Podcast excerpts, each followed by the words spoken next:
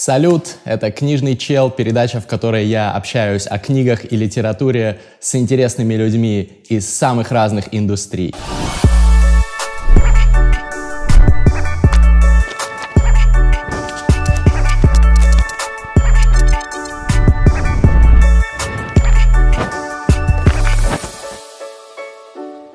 Сегодня книжный чел, который у нас в гостях, это Александр Викторович Минкин, замечательный театровед, журналист, писатель и эксперт по самым разным вещам, которые сегодня мы обсудим. Александр Викторович, здравствуйте. Здрасте. Ругаться не хочу, но театровед – это не самое лучшее слово. Театральный критик, критик гораздо лучше, потому что эти веды – это какие-то вот такие, которые там в пыли копаются, изучают какое-то старье, чьи-то мемуары о чьих-то мемуарах. Вы за актуальность? Я за живой театр. Я понимаю. Я так еще понимаю, что вы за живой рэп, потому что если зрители посмотрят на вашу толстовку, на ней написано «Букер», это замечательный рэпер Букер. Случайно мне попало в руки. Из антихайпа? Мне она попалась, и мне она понравилась. Из антихайпа раньше был, а теперь он из Фабума Гэнг. Это наше творческое объединение. Федор скоро тоже у нас будет в гостях. Значит, вам понравилась толстовка, вы не слушали музыку? Я слушал музыку, я никогда не пытался особенно понять, потому что текст идет так быстро, что для таких, как я, это нужно потом прочесть на бумаге, угу. чтобы разобрать слова. А мне очень интересно слова-то. И не все рэперы э, вывешивают где-нибудь текст. Вот в свое время я наткнулся на текст какого-то рэпера, ну не какого-то, я знаю точно какого.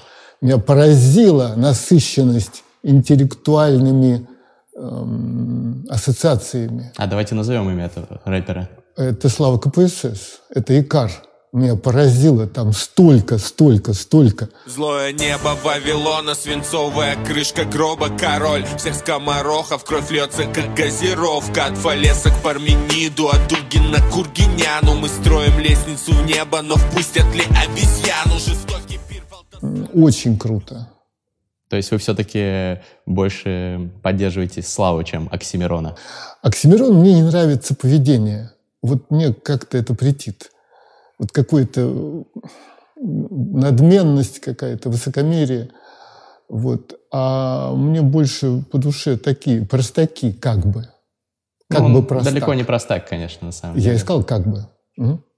Вот. Что меня еще очень было интересно, что вот этот рэп Славы КПСС без единого матерного слова. Это позволило мне его опубликовать. Потому что мне ужасно захотелось опубликовать, а в газете мат категорически запрещен. А как Невозможно. Без матерного слова? У него достаточно много мата? И в Икаре ни одного. В Икаре нет мата? Ни не одного. обращал внимания. Ни одного, в том-то и дело. Я был очень этому рад, потому что я увидел, что вот этот человек, который существует в культуре грубо матерной, агрессивно матерной и, нам, и, и зачастую бессмысленно матерной, вот он сделал текст, я называю вот эти вещи текстами, потому что для меня слово первично. И я думаю, что и для рэперов тоже слово первично, потому что музыки там... Ну, зависит. Ну, немного. В там музыки, больше музыки. Ну, ну, Где-то вообще слов нет. Слушайте, мы это называем музыкой условно. Музыка не там. Музыка в других местах. Ну, то есть вы взгляд. сейчас немножко как такой сноб даже рассуждаете, мне кажется. Нет, не... я рассуждаю. Некоторые том... рэп-произведения, они с точки зрения музыкальной очень продвинутые. Возможно. Скриптонит какой-нибудь. Не знаю. Я же не все знаю. Но из того, что я слышал, музыки там было немного, в моем понимании. Но текст мне... вам понравился? Да, мы забуксовали на этом, но текст мне был очень интересен и сам по себе, и отсутствием мата, и, и, и уровнем интеллекта. А вы опубликовали в газете? Да. А в какой, если не секрет? Ну, там, где я работаю, это МК, Московский комсомолец. А как вообще, я просто, ну, честно говоря, очень давно не читал газет, как это выглядит? Вы опубликовали а очень многие текст люди, да, очень многие люди, э, не читая газет, говорят, ну что вы, зачем читать газеты? Ну, в некоторых газетах есть некоторые вещи, и это всемирно так. Вот в некотором театре идет некоторый спектакль, и это замечательно. Это не значит, что все театры и все спектакли замечательные. Поэтому в каждой, нет, вру, в некоторых газетах случаются интересные материалы. Ну, мне сейчас захотелось просто почитать эту газету, что там было написано про Славу. Вы я не помню. песню? Я, я чего-то написал про это. Я сейчас, честное слово, если я буду вспоминать свои заметки, мы тут завязнем полностью. В общем, паблик рифмы и панчи. Я надеюсь, я что они откроют в интернете, в интернете. А, а заметка так и называлась «Слава КПСС». Мне очень понравилась эта штука, когда лозунг эм, большей части 20 века, вот эта дурацкая слава КПСС, ну, слава коммунистической партии Советского Союза, вдруг превращается в славу, как имя, и КПСС как фамилия. Мне это очень близко, потому что я тоже пользовался такими штуками. Я как-то одну свою заметку подписал Мин Кин Фу, китаец. Это звучало Мин так. Кин Фу. Мин, дефис Кин, Фу как фамилия, запятая китаец. Красиво. Вот. Мин Кин Фу, китаец. Это было, когда на меня какой-то мент напал с криками, которые я здесь не хочу воспроизводить. Я рассердился на этого мента, уволил его из МВД и написал об этом заметку. Вы уволили его из МВД? Да. То есть э, подняли скандал и его уволили? Или как? Я написал об этом, и его уволили. Классно, но все-таки ну, есть У меня сила были... Нет, что вы, что вы. Значит, во-первых, это было давно. Ну и сейчас бы его уволили после моей заметки. Но э, у меня руки по локоть в крови чиновников. Я однажды одной заметкой уволил трех министров и нескольких замминистров культуры. О чем Одной заметкой. О театре.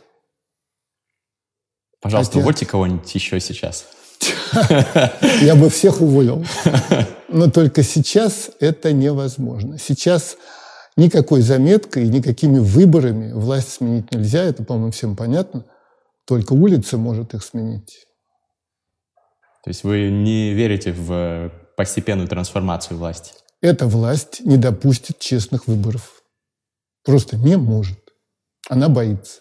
Но когда постареют нынешние лидеры? Ну, либо умрут, либо их сметут.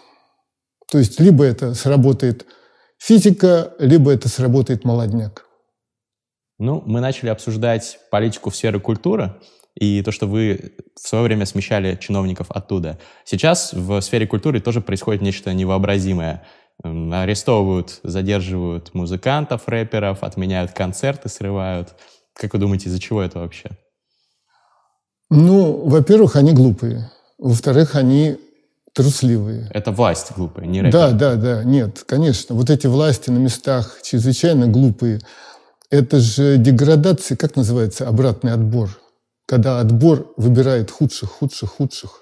Ну, отрицательная селекция. Ну да, да вот что-то в этом роде. Потому что каждый начальник, э, ни один начальник не хочет, чтобы подчиненный был умнее его. И это, эм, этот закон работает. Это не вчера началось, и, и не только в России. Везде начальники – хотят, чтобы подчиненные были глупее их. Это приводит к деградации. И почему запрещают концерты музыкантов? Потому что... Ну, надо же что-то запрещать, иначе что они делают? Они же должны что-то делать. Милиция должна кого-то ловить. Имитация деятельности, по-вашему? А, если милиция за год не поймает ни одного преступника, у людей возникнет вопрос, зачем мы их содержим? Если КГБ, э, ФСБ не поймают ни одного шпиона, ни одного предателя Родины, то зачем они есть-то? Они должны бесконечно э, производить вот эти вот функции э, отлавливания.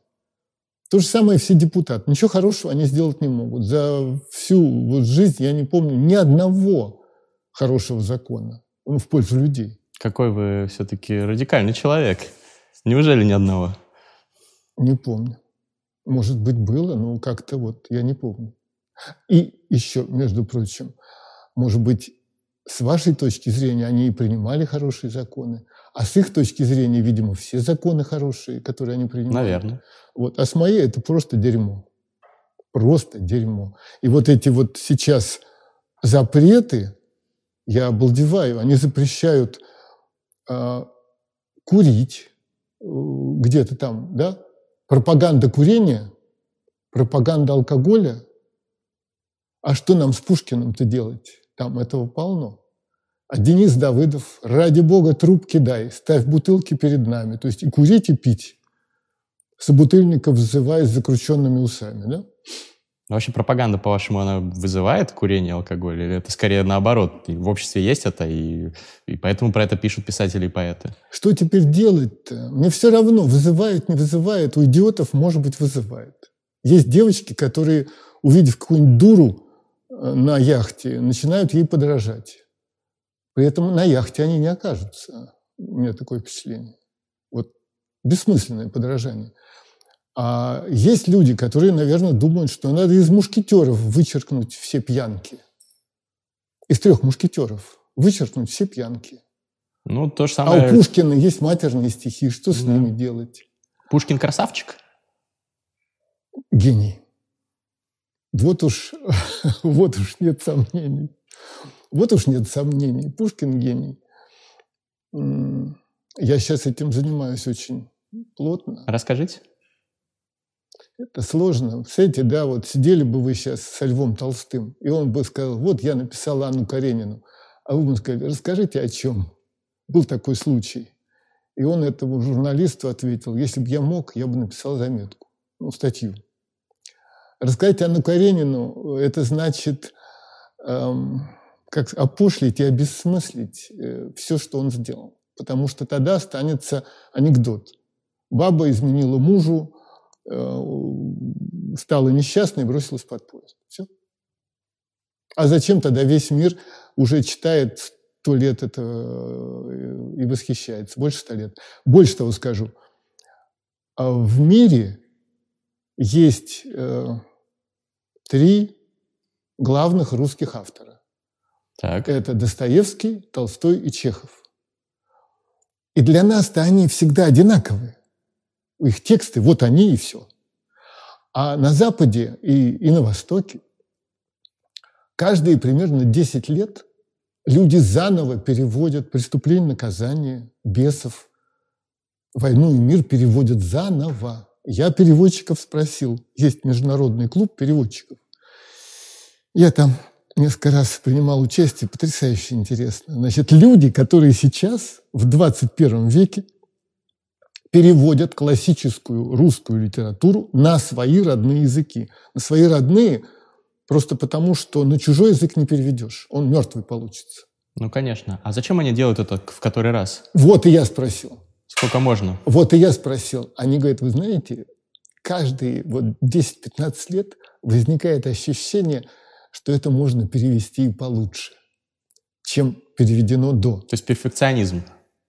Я думаю, что это им так кажется, что можно перевести получше, но язык меняется. Вот представьте себе, что, э, не знаю, там ту же Анну Каренину переводили на французский в конце XIX века. С тех пор французский язык очень сильно изменился. Точно так же, как русский изменился. Ну да. Но мы, мы же... теперь очень часто говорим, эм, во-первых, включились огромное количество англицизмов или американизмов, мне все равно, как вы хотите. А, какие-то выражения исчезли совсем. Какие-то выражения поменяли смысл. Слово «трахнуть» раньше означало ударить по голове. Теперь оно каким-то образом, вот на моей памяти, оно изменило, то есть от головы ушло совершенно. Ну вот. И, и вот когда сегодняшний француз читает «Войну и мир» или «Бесов» Достоевского в переводе XIX века – это какой-то архаичный язык. Это не тот язык, на котором он разговаривает.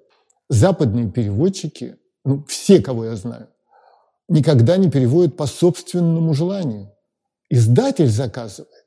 То есть есть спрос. То есть издатель уверен, что этот новый перевод он издаст, продаст и заработает, а переводчики стоят дорого, хорошие. Ну, То есть есть спрос, на... постоянный, постоянный из года в год. Приходит новое поколение, которое опять хочет читать, хочет читать. Их не заставляют это делать. Они хотят Чехова, Достоевского, Толстого. Совсем не хотят Пушкина, он не переводим. Ну, это многие отмечали, да. Но у меня вопрос резонный, мне кажется. Если французский язык, как и русский, изменился с 19 века, почему мы тогда не переводим Толстого на современный русский или Достоевского? А, а такая же логика нет, применима нет, нет, была бы. Никто, ну, только идиот мог бы этим заняться, я думаю. Это выглядело бы омерзительно. Но современный а, французский нет, нет, перевод нет, нет, не нет, выглядит нет. омерзительно? А это французу решать. Я вам скажу, среди моих друзей – есть такой Андре Маркович. Он француз, но с русскими или с русско-еврейскими корнями. Мне это все равно, честно говоря. Так вот, он сам заново перевел все пьесы Чехова, все романы Достоевского. Французы обожают его до небес. Они говорят, боже мой, вот теперь мы поняли Достоевского. А он сделал потрясающую вещь. Дело в том, что у Достоевского ужасный язык если открыть роман, люди говорят не литературно. Они сбиваются, повторяются, какие-то выкрикивают, не договаривают фразы. Э, текст очень суетливый, но именно вот эта рваность и даже суета текста, она передает состояние героя. Его, вот, его речь его характеризует а его переводили правильным французским языком. Вот таким вот академичным, эм, бюрократичным. То есть отредактировали, по сути? Да, невольно.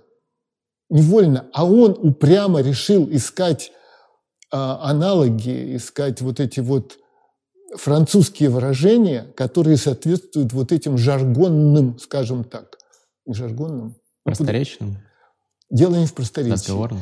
Вот своеобразное словоупотребление, угу. которое очень личностное, а переводили стертым языком. Это как если бы мы, предположим, выучив какой-то язык, тот же английский, попытались бы переводить, эм, некоторым это удалось. Я, я хотел сказать... Вы о чем? Что, ну, я вдруг вспомнил, что наши переводчики самые гениальные в мире были советская школа перевода – это вершина и навсегда. Таких переводчиков не было до и никогда больше не будет. Потому что а, советские, русские, неважно, но все-таки советские переводчики перевели Шекспира, Фолкнера, а, Хемингуэя, немецкую литературу так гениально, как невозможно себе вообразить. А вы не идеализируете нет. прошлое в данном нет, случае? Нет, нет, что вы, что Почему вы. вы думаете, есть... что не будет лучше? Никогда. Дело в том, что переводили гении. Гамлета переводил Пастернак. Был момент в советской истории, ну, где-то, грубо говоря, с начала 30-х годов и до середины 50-х, как минимум, когда гениальные люди потеряли возможность писать и печататься свое. Сталин. Большой террор. Ужас, который висел над страной. Про реальную жизнь сегодняшнего дня они не могли, свою жизнь. В 1937 году живет Пастернак. Разве он может написать правду о том, что происходит вокруг него? Это, прямой, это прямой путь в зону, в ГУЛАГ. Он переводит Гамлета, он переводит э, другие пьесы Шекспира. Цветаева занимается переводческой деятельностью, пока не повесилась. И другие. И кроме того, выросла вот эта школа потрясающих переводчиков, которая перевела Фолкнера, Хемингуэя, Кашкин, Селлинджера, Трумана Капоте – ну, вот этих всех... Классиков 20 Тортона, века. Уалдера, да. Это фантастический перевод. Апт перевел Томаса Мана. Немцы говорят, это невероятно. Немцы, которые знают русский язык как родной, то есть билингвистические Билингва. люди говорят, это лучше, чем на немецком. Читайте зарубежную литературу в идеале, конечно, в оригинале, но если не в оригинале, да, то да, в да, советском да. переводе. Я только Значит, я помню конкретный случай. Я хотел, я был потрясен хрониками Нарнии. А, и я захотел книгой, книгой да. Льюиса. Да. Клайв Степлс Льюис. Хроники Нарнии. Просто большинство знает только фильм, но есть Вау, серия книг. Нет, нет, нет, это невозможно. Ну, все равно, ну, это невозможно. Книжка гениальная. Кстати говоря, это важная тема. Я не, не знаю, как мы ее можем уместить, но проблема вот какая. Людям кажется, что хроники Нарнии, вот да, это современно, интересно, или там, как это называется, «Властелин колец». Угу. Вот. И они начинают это читать не прочитав тех книг, на которых это построено. Вы про Библию? В частности. Это мифы Древней Греции, это Ветхий и Новый Завет, это тот же Шекспир.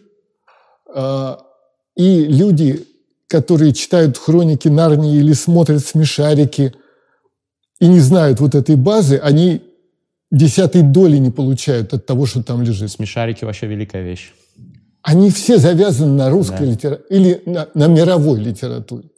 И там человек, который ее читал, узнает, и ему смешно. А который не читал, ему нечего там узнавать. Так вот, беру с полки в магазине «Хроники Нарнии», чтобы купить в подарок, открываю, ё-моё, сразу, значит, там есть «Лев, колдунья и платяной шкаф», Первая Одна книга. из книг, да. Другая книга называется «Конь и его мальчик». А я тут смотрю э, «Лев, ведьмарка и шифоньер». Что? А та книга называется «Конь и его всадник». Конь и его всадник. Волга впадает в Каспийское море. Конь и его мальчик. И я увидел, что это переводы безобразные. С первого слова было ясно. И с тех пор я говорил, покупайте хроники Нарнии только в переводе Натальи Трауберг. И больше ничего нельзя остальное. Это будет. Давайте немножко поговорим о театре. Очень хотел поднять эту тему. Для начала, ну, сейчас, наверное, все темы, которые заходят о театре, крутятся вокруг того, что сейчас с ним происходит в России, а именно вот с политикой дело да, чепуха, чепуха, чепуха. и так далее. Что, что вы вообще думаете об этом деле, если люди не в курсе, те, кто смотрят нас, в курсе просто, что есть какой-то режиссер, которого посадили. Из-за чего этот весь сыр-бор вообще? Значит так, обсуждать дело Серебренникова я не стану. Все, кто хотят про это что-то знать, вагон могут узнать, ткнув в любой утюг. Вот включил утюг и узнаешь.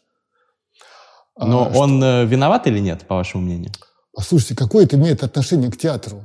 Воровал, не воровал? Мы Если он хотел... не виновен, стоп, это стоп, прессинг стоп. на театр. Какое? Прямое отношение. О, не совсем так. Поясните, не совсем пожалуйста. так.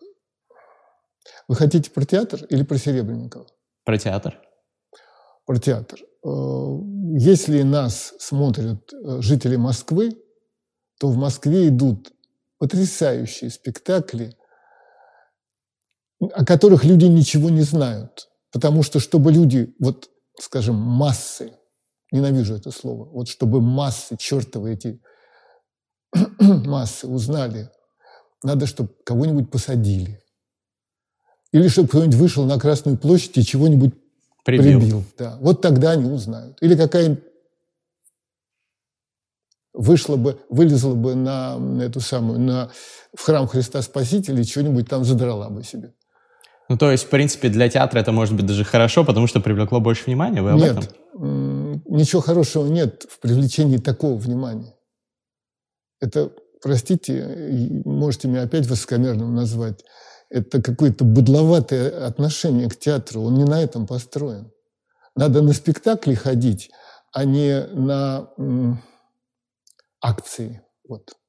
Я вас понял. Но Есть скажите... театр, например, вот я в него завтра пойду. Какой? О, около называется. Около я дома Станиславского. И я там улетаю просто. Не все спектакли, но большая часть – это просто фантастика. Ничего подобного нигде нет. В театре Вахтангова идет «Дядя Ваня», «Маскарад». Красивейший спектакль, вообще невероятно красивый. «Маскарад» по Лермонтову. А, там идет Онегин. Э, очень здорово сделан. Онегин сейчас объехал этот весь мир. Все захотели его. Америка, Австралия, Испания, Греция, все хотели. Там идет Эдип Софокла. Потрясающе. Одна декорация чувствует, гигантская труба, которая... Если кто-то захочет посмотреть в натуре вот этого Эдипа и пойдет в театр Вахтангова, то чем ближе... Билеты дорогие, я думаю. Но чем ближе к сцене вы сядете, тем больше впечатлений в этом смысле получите. Потому что именно в Эдипе самое жуткое впечатление получают первые ряды портера, когда на них катится огромная труба, как символ рока. Классно. Рок, который преодолеть невозможно, избежать невозможно. Это вот история Эдипа. Он пытался избежать судьбы, Но пытался не, не убить отца и не спать с матерью. Не получилось. Давайте поговорим еще о театре и о трендах, о том, что с ним сейчас происходит. Этот вопрос я задаю при поддержке нашего постоянного спонсора Storytel, сервиса аудиокниг по подписке. Мы со всеми нашими гостями общаемся при поддержке Storytel о будущем вообще литературы и других жанров искусств. И вопрос следующий. Что будет с театром? Умирает ли он? Потому что нет, если мы посмотрим, нет, нет, что нет. происходит сейчас с посещаемостью театров, что происходит сейчас с посещаемостью молодежью театров, это что-то не очень Все, веселое. я понял. Спасибо. Я отвечу так. Это абсолютно... Ну, нет, так совестно говорить. Это не совсем так. Эти вопросы совершенно, на мой взгляд, неправильные. Нет никакой молодежи. Нет. И нет никаких театров. Это просто общие слова, которые настолько общие, что не имеют никакого смысла. Ну как нет? Есть нет, статистика, нет, можно нет, посмотреть. Нет, нет, нет, нет. Вот есть молодежь, которая только пьет пиво, вот какие-то вот, ну, с моей точки зрения, ублюдки. Ничего они больше не делают, только квасят пиво и больше ничего. Не, ну такие всегда были, это нормально. Ну, они же тоже молодежь. Ну да, ну и среди Есть молодежь, которая ходит в театр, есть. а есть молодежь, которая не ходит в театр. Это разные люди. И есть люди, которые, меньше. есть люди, которые случайно в 20 с чем-то лет, случайно кто-то их почему-то затащил в театр. Или им кто-то сказал, что это модно. Они приходят, простите, ничего не понимая, не зная даже, куда смотреть. А как? А как узнать, куда смотреть? Вот большинство зрителей этого выпуска, я думаю, тоже так же, как и я, испытывают ту же проблему. Мы приходим в театр, там ничего не понятно. Значит, да, это проблема. Порог вхождения высокий. Это проблема. Значит, э, на нее сложно вот так ответить мгновенно. Но дело в том, я отвечу тогда примером. Значит, два театра я уже назвал, Вахтанговский и «Около». Полное название «Около» дома Станиславского. Но теперь я вам приведу такой пример. Вот перед вами кладут коробку, на доске клеточки черные и белые, или темно-коричневые, светло-коричневые, и деревянные фигурки. Если вы не знаете правил, если вы ничего про это не знаете, ну, дикарь, ну, что он думает? Их, во-первых, можно использовать как дрова. Во-вторых, можно ими вот так вот пожонглировать. Можно подарить детям, чтобы они этих лошадок играли этими лошадками. Если человек умеет играть в шахматы, то, простите, на каком уровне? Е2 и 4, как Остап Бендер, это ноль.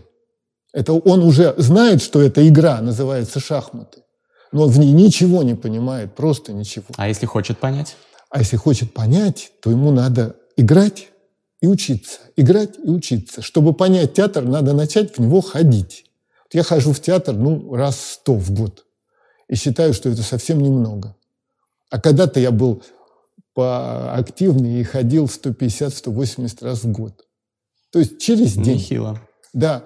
Это потрясающе. Конечно, 90% это неуспешно. И 5% замечательно, а 5% потрясающе. И вот когда ты не ходишь, у тебя никаких шансов нет даже попасть на это. Люди, которые... Вот сейчас мы говорим о театре. И человек, услышав это, захочет пойти. Если он пойдет на обум, то у него 95 шансов из 100, что он попадет на плохое.